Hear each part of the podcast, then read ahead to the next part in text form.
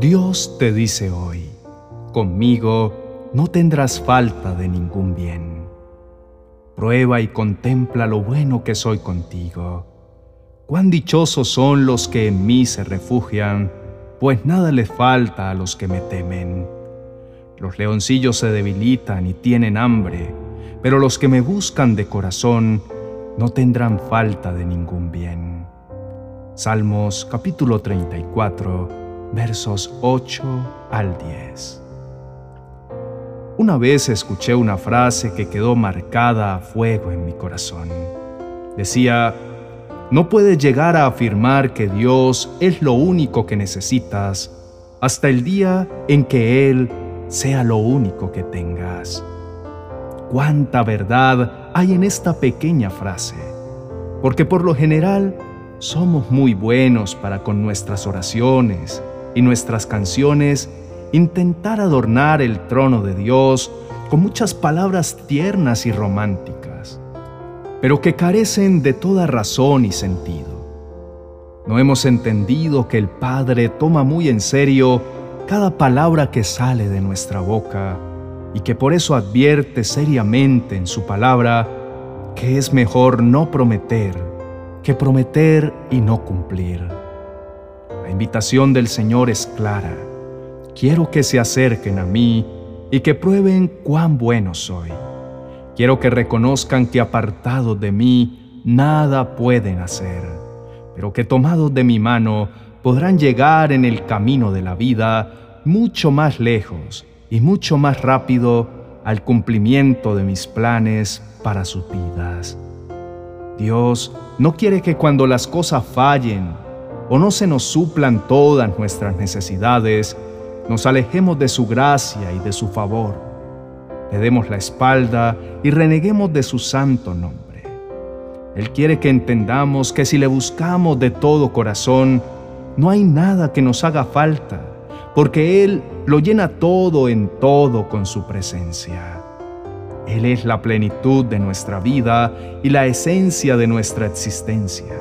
Por tanto, no hay nada que tengamos que temer si es su mano poderosa la que nos sostiene. No sé qué situación puedas estar atravesando en este día. Si hay circunstancias intentando robarte la paz y haciéndote creer que estás solo, hoy debes aferrarte a la poderosa mano del Señor y confiar en que ningún bien te hará falta mientras confíes en Él. Mientras tu mirada se mantenga puesta en el autor y consumador de la fe, todo lo que pidas en oración, creyendo, lo recibirás. No prestes atención al enemigo que solo ha venido para matar, hurtar y destruir. Cuando se levanten en tu contra pensamientos intentando desanimarte o minar tu confianza en el Señor, ánclate a las promesas que Él te ha entregado y camina por la senda que Dios te ha ordenado. No importando si parece imposible, si Dios te está llamando a caminar sobre el agua, Él te sostendrá. Hoy Dios te dice, aún en medio de la escasez, en medio de la adversidad, cuando escasean los recursos y hay necesidades que deben ser suplidas, yo me glorifico, porque yo soy el dueño de todo Muchas veces me has preguntado acerca del por qué tienes que pasar por tantos momentos de necesidad. Que si soy el dueño del oro y de la plata, ¿por qué debes esperar tanto para ver una respuesta de provisión? La verdad es que detrás de tu necesidad yo estoy trabajando tu confianza y tu dependencia de mí. Quiero ser más que suficiente para ti que te puedas deleitar en mis mandamientos, en mis promesas y en mi persona. Cuando seas capaz de deleitarte en mí, a pesar de la falta de recursos, entonces habrás entendido la lección y estarás preparado para recibir las inmensas bendiciones que he reservado para ti. Búscame de todo corazón y no tendrás falta de ningún bien Tenme siempre presente en tus pensamientos, porque yo soy quien te da el poder para producir las riquezas. Nunca te apartes de mi lado, ni elijas caminar tu propio camino. Asegúrate de estar siempre anclado a mí, para que tu vida siempre permanezca como el árbol plantado a la orilla de un río, que cuando llega su tiempo da fruto, y sus hojas jamás se marchitan, y todo cuanto hace prospera. Recuerda siempre que a los que me aman les correspondo, a los que me buscan me doy a conocer. Conmigo están las riquezas y la honra, la prosperidad y los bienes duraderos. Así que preséntame en oración tus necesidades, aquellas áreas en las que anhelas ver mi gloria moverse a tu favor. Aleja de tu mente toda palabra negativa y haz de tu oración tu arma de fe. Oremos. Mi amado Padre Celestial, tú has sido tan bueno y tan misericordioso conmigo. Me has mostrado tu amor y tu misericordia en cada uno de los momentos de mi vida. En los momentos buenos he podido verte como mi amigo, mi buen Padre, que siempre me lleva a los mejores pastos donde puedo recobrar fuerzas y seguir adelante. En los momentos difíciles, ha sido mi amparo y mi pronto auxilio en medio de mis tribulaciones. Me has rodeado de fe y de valor, me has inspirado a no darme por vencido, sino que me has vestido de favor y de misericordia, y te has hecho fuerte en medio de mis debilidades. Contigo tengo todo y aún más de lo que necesito, pues de tu mano no hay ningún bien que me haga falta.